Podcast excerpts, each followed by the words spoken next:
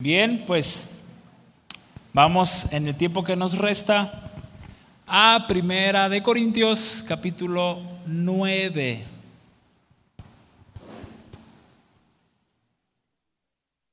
Yo dije, ay, ojalá Jonah termine hasta las 6.50 para...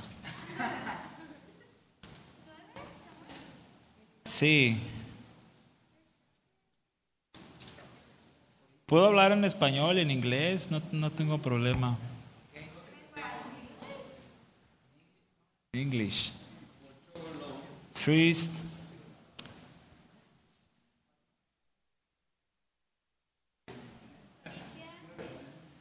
First Corinthians chapter 9. Eh, for example. Ok. Recuerden que el capítulo 8 trató sobre lo sacrificado a los ídolos, en específico la comida, y los hermanos en Corintios se preguntaban si ellos podían comer eso sacrificado a otros dioses. Y, ajá, y le plantean eso. Y el capítulo 8 trata también sobre esa libertad como cristiano. Y al menos en ese sentido, con ese enfoque, el apóstol Pablo pues enseña una gran verdad, ¿no? Y, dice él, en, tocante a lo que pueden comer, él dijo, si lo que vas a comer sea sacrificado a los ídolos o no, si para tu hermano es piedra de tropiezo, por amor, ¿qué cosa? No lo hagas, ¿sí? Mejor déjalo así y, no causes tropiezo en alguien y, lo ampliábamos nosotros de manera personal o de manera actual y veíamos cómo nuestra libertad cristiana pues tiene que ser cuidada y medir lo que hacemos, lo que decimos y que esto no vaya a ser una piedra de tropiezo para alguien más. Y en un sentido el apóstol Pablo continúa su capítulo 9 expresando que él también es libre y, que tiene derechos tocante a la función y el llamado que Dios le hizo a él como apóstol en específico. Y el capítulo 9 entra de esa manera. No soy libre, no soy apóstol, no he visto a Jesús nuestro Señor ¿No son ustedes el fruto de mi trabajo en el Señor? Aunque otros no me reconozcan como apóstol, para ustedes sí lo soy, porque ustedes, ustedes mismos son el sello de mi apostolado en el Señor. Oramos y continuamos con los versos siguientes. Señor, bendice tu palabra tu palabra nos bendice y, tu palabra nos habla y tú hablas a través de ella. Así es que rogamos, Señor, que en este tiempo que nos resta podamos escuchar tu voz y aprender algo de, ti, Señor, y en específico a través de esta carta, de este capítulo, que sin duda el resto de la carta nos ha bendecido demasiado y nos ha enseñado mucho, Señor. Así es que Toma control de este tiempo, habla tú a cada uno de nosotros. En Cristo. Amén. Amén y amén.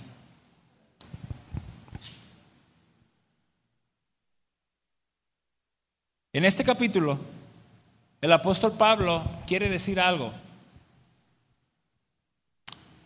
Ciertamente tenemos privilegios como cristianos pero nunca debemos usarlos de manera que estorbe al Evangelio, si pudiéramos decirlo de esa manera.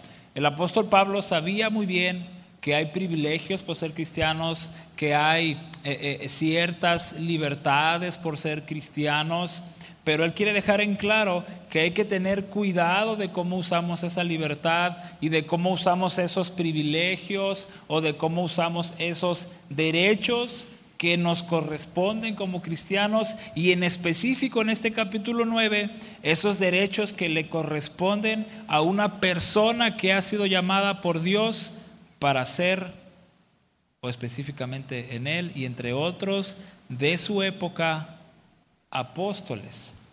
Y quiere el apóstol Pablo afirmar los privilegios que él tuvo.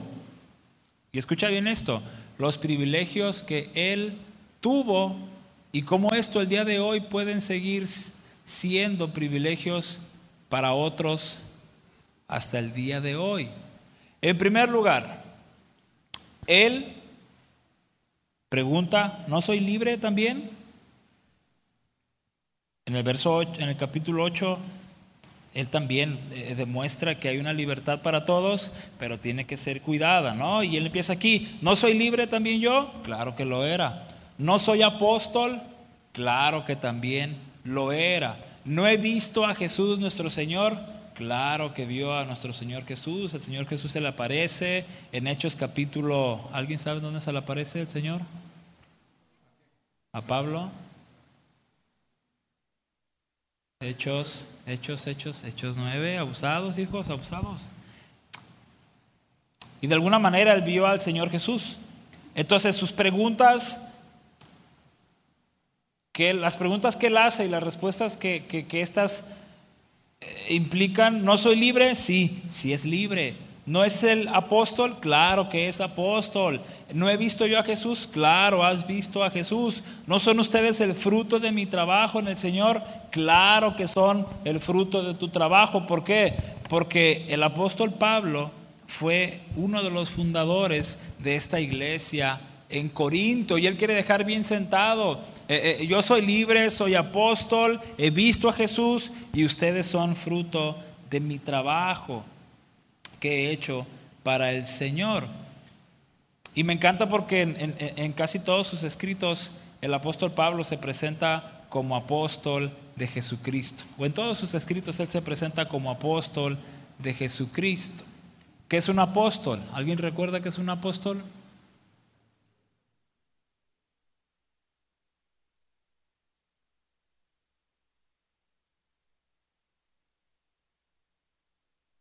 Un enviado.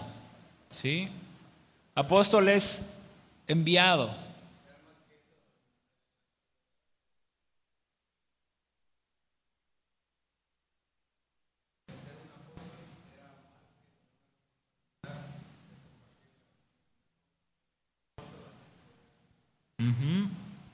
Y como postura, tanto personal y como iglesia, el apostolado terminó ahí. Una vez cerrado el canon bíblico y una vez que ya no hubo más que escribir de parte de Dios, el apostolado para nosotros ahí terminó. Los apóstoles modernos de hoy en día para nosotros ya no aplica, ya no es esto relativo, ya no tiene importancia. Desafortunadamente los hay, los autonombrados apóstoles. Pero para nosotros, la evidencia bíblica nos muestra que hubo un último apóstol y se acabó. Y Pablo fue uno de los privilegiados en ser de los últimos apóstoles. Entonces, hoy en día, para nosotros el apostolado terminó. ¿Quiénes son los apóstoles? Los que están en el Nuevo Testamento y nada más.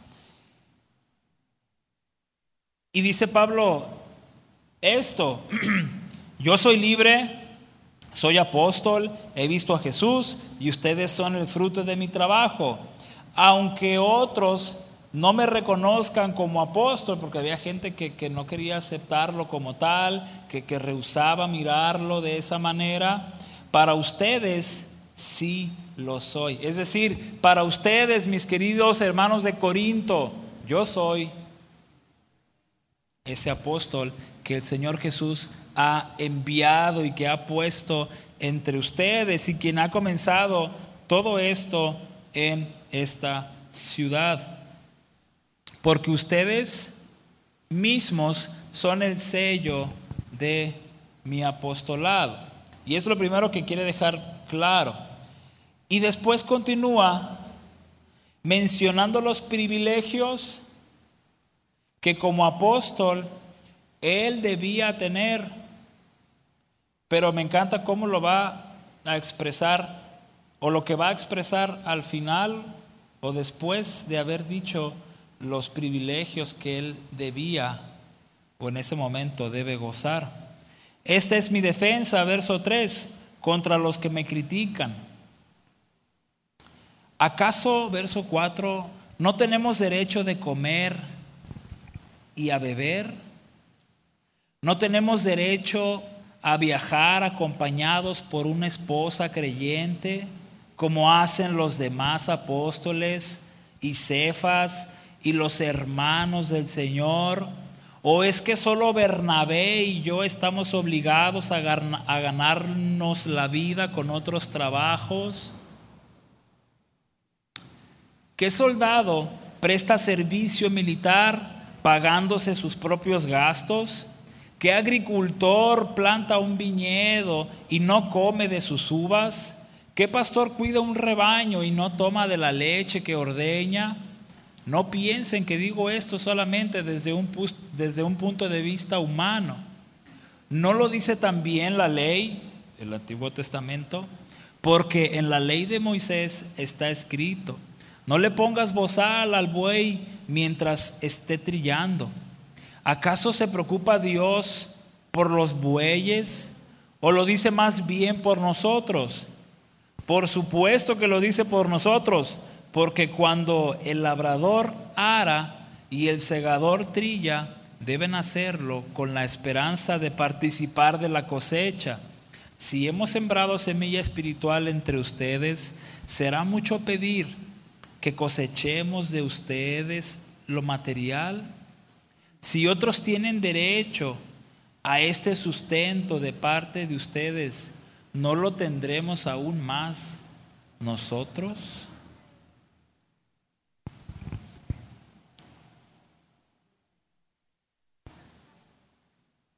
quienes tenían el privilegio de disfrutar del resultado de su trabajo. O el día de hoy, quienes tienen el derecho de disfrutar de lo que tu trabajo te permite. Ya me hice bolas. Todos, ¿no? Todos tenemos derecho de un salario cuando trabajas, todos tenemos derecho de disfrutar de algo que hacemos, algo que trabajamos. En esto que argumenta o en esta defensa del apóstol Pablo contra aquellos que lo criticaban, contra aquellos que no, que no, reconocían su apostolado, contra aquellos que decían que incluso él tenía que trabajar por su cuenta, que la iglesia no tenía que mantenerlo, que las iglesias las cuales fundó y en las cuales participó, contra todos ellos y en su defensa el apóstol Pablo les dice, son mis derechos, son mis privilegios el disfrutar de todo lo que he trabajado y de todo lo que he sembrado y he hecho por cada uno de ustedes y por cada una de las iglesias que Dios me ha permitido sembrar, trabajar y cosechar. Sus preguntas dejan en claro esa situación. No tengo derecho a comer y a beber. Lo tenía. No tenemos derecho a viajar con, con una esposa. Lo tenían. Otros apóstoles podían viajar con sus esposas sin problemas. Otros apóstoles podían disfrutar de, un apoyo económico y material de otras iglesias. Y él dice, es que solo Bernabé y yo tenemos que ganarnos la vida con otros trabajos. Es decir, tenemos que ser bivocacionales, Bernabé y yo. La respuesta a todo eso es no. Él podía comer y beber, aún lo sacrificado a los ídolos, él podía hacerlo, él tenía derecho a, casarse, tenía derecho a disfrutar de muchas cosas. Y muchas veces el apóstol Pablo se valió o vio por, por su economía trabajando él mismo y ganando dinero eh, eh, eh, en lo que Dios le había permitido hacer, que era construir, hacer carpas, y, de eso él sostenía su, vida, vaya, y, no que él sostuviera ministerios o sostuviera iglesias con su trabajo, no. Las iglesias funcionaban y, él, para no ser carga, para no ser algo que la iglesia fuera pesado, él optaba por trabajar y de esa manera ver sus gastos sin debilitar en un sentido o sin ser carga para dicha o dichas iglesias. Lo que nos dice el apóstol Pablo es que todo, todo apóstol de su tiempo y toda persona que trabajaba para el servicio del Señor, toda persona que, fungía un cargo pastoral, de liderazgo, cuando éste era, claro, aceptado por la misma comunidad de fe. Cada uno de ellos que entregaba su vida al servicio del Señor, su tiempo, su fuerza y todo cuanto fuera necesario, cada uno de ellos tenía absoluto derecho de recibir apoyo. Pedro recibió sostén de diferentes iglesias junto con sus esposas. Se cree que a donde sea que ellos iban, Pedro y los demás podían recibir el apoyo de las iglesias sin ningún problema. Escuchamos poco, leemos poco que otros tenían que trabajar para sostener sus vidas mientras atendían el ministerio.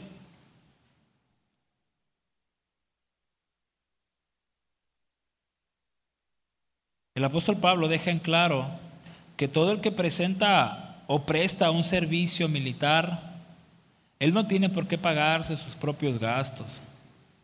¿Alguien sabe de algún militar, de algún marino, de algún policía, alguien que tenga que ver con, con, el cuidado de, ¿no? de poner el orden, la ley y el orden? ¿Alguien sabe de alguno de, de estos trabajadores que tenga que buscar la manera de pagarse el mismo. ¿Alguien sabe de alguno de ellos que tenga que juntar para comprar su uniforme, sus botas, su armamento? No, hace rato llegó de sorpresa una joven que entró a, la Marina y ahora ella es infante Y aunque no platicamos de esto, obvio, pero me acordé porque hoy tocaba esto y cuando la vi me acordé del pasaje y, haciéndole algunas preguntas para conocer un poco de lo que hace y todo esto. Ella jamás dijo, ay, yo tengo que pagarme mientras estoy ahí y yo tengo que comprar mi comida y yo tengo que... No.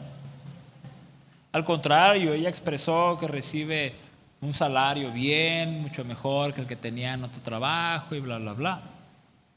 ¿Por qué? Porque es un servicio que está ofreciendo, es un trabajo que está haciendo para su nación, para los demás.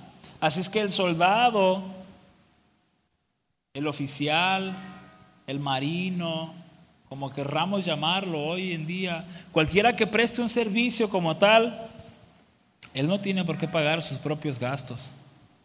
¿Qué agricultor se mata de sol a sol plantando un viñedo? sin poderse comer unas uvitas de ahí.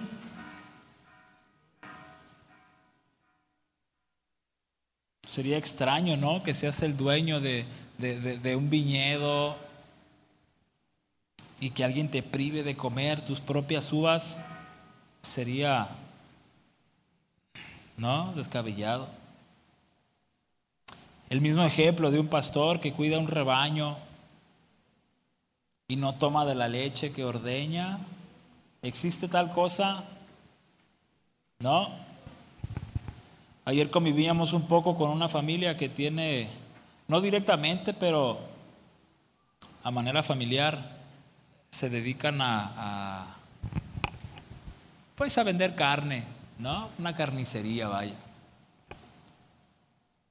Y a espaldas de donde viven, yo fui a caminar con mi niña y miré un montón de vacas bien gordísimas y dos, tres, cinco toros bien grandotototes. Y acordándome de esto, dije, qué extraño sería que ellos no pudieran comer esta carnita, ¿no? Qué extraño sería que ellos dijeran, oye, pues ¿cómo ves si me das un kilito ahí de, de, rachera, ¿no? Para... Y que dijeran, no, no te vamos a dar nada. ¿No? O a ver, lechita de, de, de esa vaquita que está ahí para... No, no, no, no se puede. Págala. Sería absurdo, ¿no? ¿No creen? Sería muy extraño que seas dueño, que tengas todo esto, que seas un militar, que seas un agricultor, que seas un pastor que cuida de, un rebaño de animalitos y que no puedas disfrutar de, lo que eso te dé, es, es algo inconcebible. Y dice el apóstol Pablo, no piensen que digo esto solamente desde un punto de vista humano. Él quiere dejar en claro eso. No es que, que, esto sea así. La escritura lo dice, el Antiguo Testamento lo dice. Y específicamente está citando Deuteronomio 25.4.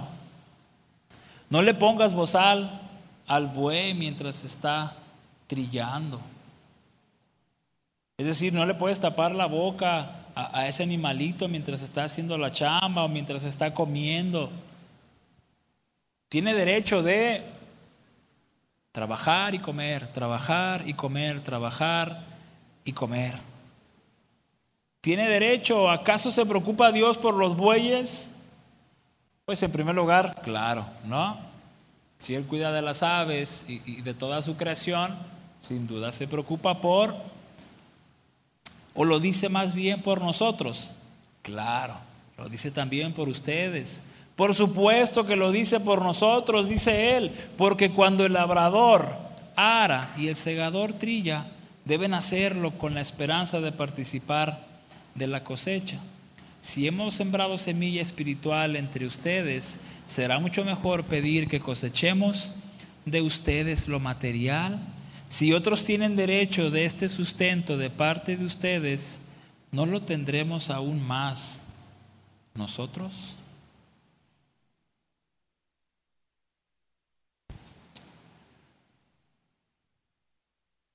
En el Antiguo Testamento, muchachos, los sacerdotes también tenían privilegios y derechos maravillosos. Ellos podían tomar generosamente de lo sacrificado en el altar, podían tomar pieles de lo que al final quedaba y hacer uso de ellos, podían tomar la carne que quisieran una vez que sacrificaban y ofrendaban al Señor lo que era requerido, lo que era pesado, y ellos podían al final hacer uso de y llevarlo a sus hogares y poder compartir con otros sin problema, porque era su derecho, porque era su privilegio, porque ¿qué es lo que estaban haciendo? Sirviendo, trabajando para el Señor.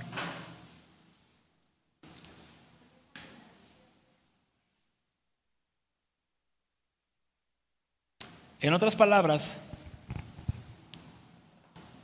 y para casi concluir y terminar eh, hasta esta parte,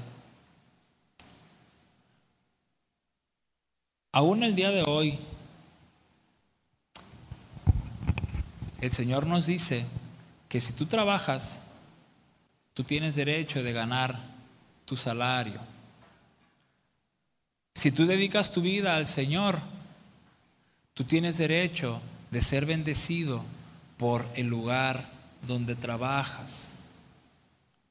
Si la iglesia, tanto en ese momento que el apóstol Pablo vivió, Y si la iglesia de hoy puede bendecir a quienes dedican su vida al servicio del Señor como pastores, como maestros quizás, como líderes de cualquier área, y si la iglesia puede remunerar o apoyar a dicha persona, y si éste tiene familia, si la iglesia tiene los recursos, entonces que esa persona sea bendecida económicamente o con bienes materiales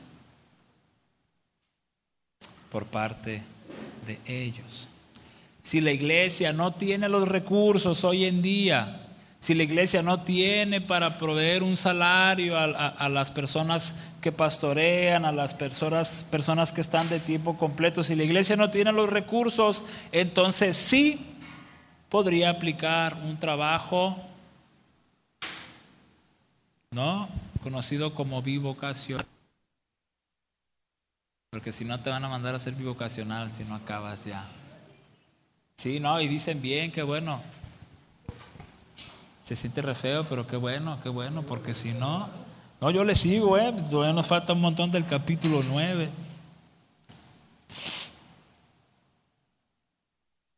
Joven, si en algún momento de tu vida tú has tenido conflicto con que tu ofrenda, tu diezmo, o, si tú has tenido limitantes al no dar tu ofrenda, tu, tu diezmo, pensando que, que, no quisieras dárselo a aquel o a aquellos que pastorean, no es esa la actitud correcta.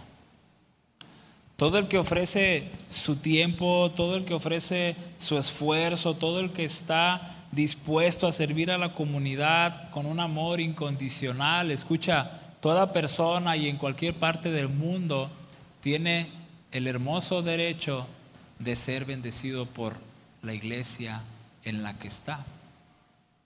Y sabes, hoy en día, gracias a Dios, la mayoría de las iglesias que conozco tienen funciones o, personas encargadas de administrar la economía de una congregación y, tienes que saber y estar completamente seguro que quienes pastoreamos aquí por gracia de Dios, el dinero jamás es tocado por nuestras manos. No es que llega la ofrenda y, nos vamos Toño, Pastor Jorge y yo y a ver cómo nos tocó entre tres. No, hay un hermano tesorero, hay un hermano que, que regula, y, hay quien pudiera abusar de esto y decir, ¿saben qué? Así como entra la ofrenda, así, así como va es para la bolsa de... Pero aún así, eso no sería hoy en día muy bien visto como tal. Pero después veremos por qué el apóstol Pablo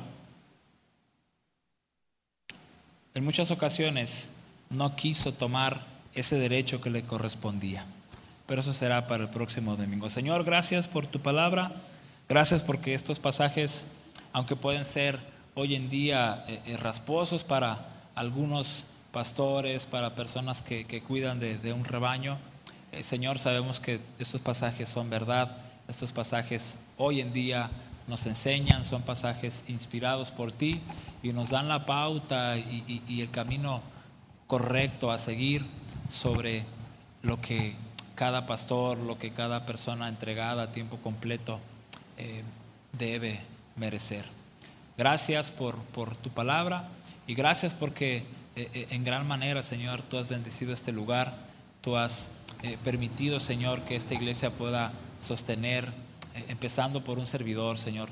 Gracias por ello, gracias porque, porque tú eres fiel, Señor, para con quienes dedican todo su tiempo a ti, Señor, y aún los que has de añadir en un futuro, yo sé que si tú llamas, Señor, tú pagas. Si tú llamas a alguien, tú te encargarás, Señor, de dar a cada uno conforme a la necesidad.